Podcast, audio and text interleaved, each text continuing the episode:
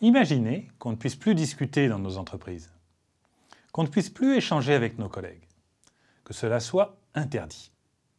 Nous aurions bien du mal à travailler.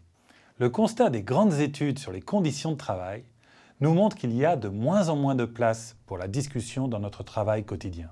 En matière de santé au travail, cette question du débat est entrée dans la controverse scientifique depuis maintenant une douzaine d'années à la suite des travaux d'Yves Clos et de Mathieu Deschessard.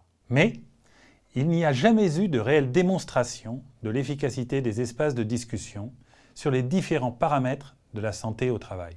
C'est donc l'objectif que nous nous sommes fixés, Céline Desmarais et moi-même, que d'évaluer la performance des espaces de discussion, mais aussi de déterminer quel rôle pourrait avoir le management dans tout cela. Nous avons adopté une conception restrictive des espaces de discussion. Ce sont des lieux dans lesquels se tient une discussion collective récurrente sur le travail. Nous avons alors construit un instrument de mesure.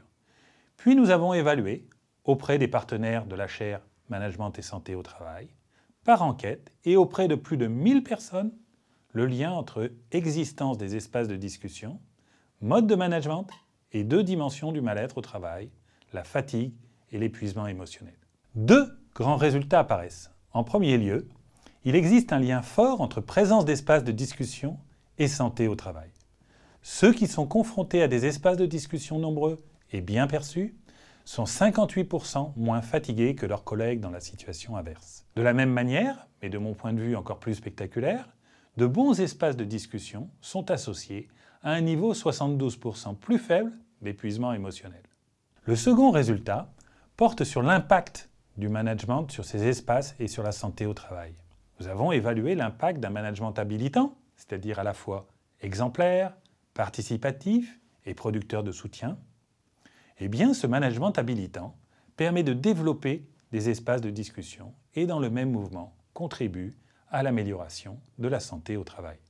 La dégradation des conditions de travail et son intensification, qui s'est produite dans tous les secteurs au cours des 30 dernières années, a supprimé bon nombre de ces espaces. Il faut aujourd'hui en développer de nouveaux. Il faut les reconstruire. Et probablement en commençant par ceux qui existent déjà, mais qui fonctionnent si mal.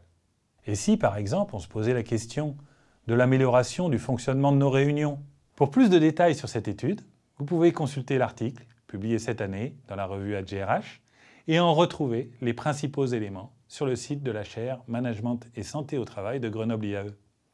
À bientôt!